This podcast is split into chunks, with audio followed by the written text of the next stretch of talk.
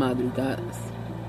Agustín, por las noches, escribe en su diario las anécdotas que le ocurren.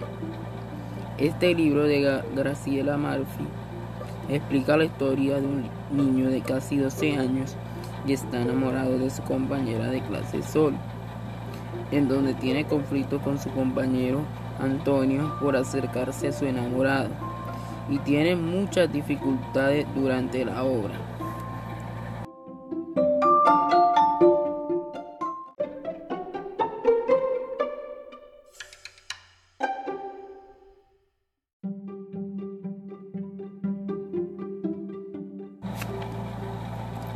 Capítulo 13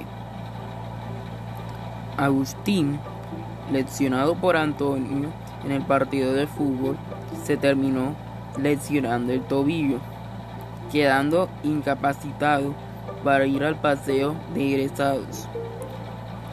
Aunque Lucía le recordó que Melquiades le debía una por haberlo ayudado con Sonia, ya que Sonia tenía conocimiento de sanación. Agustín, preocupado, le dijo que su papá lo vigilaba ya que estaba lesionado, aunque Lucía le dijo que ella iba y hablaba con ellos.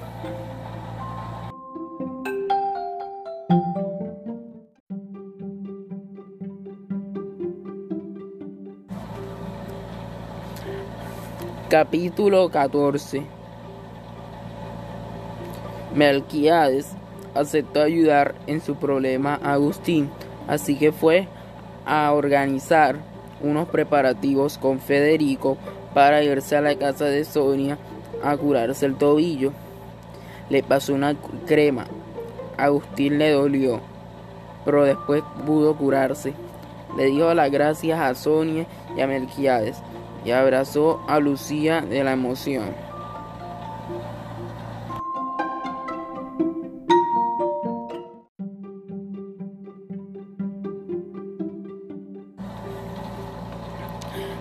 Capítulo 15 Al llegar Agustín caminando normal, sus padres pensaron que el médico había exagerado en el diagnóstico.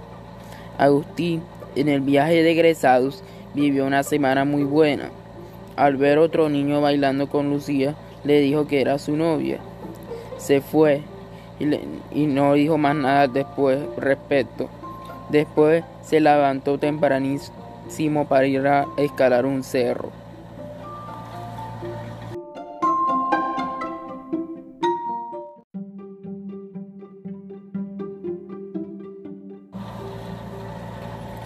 Capítulo 16 Después de volver del viaje de egresados, Agustín tenía muchísimas cosas para contar.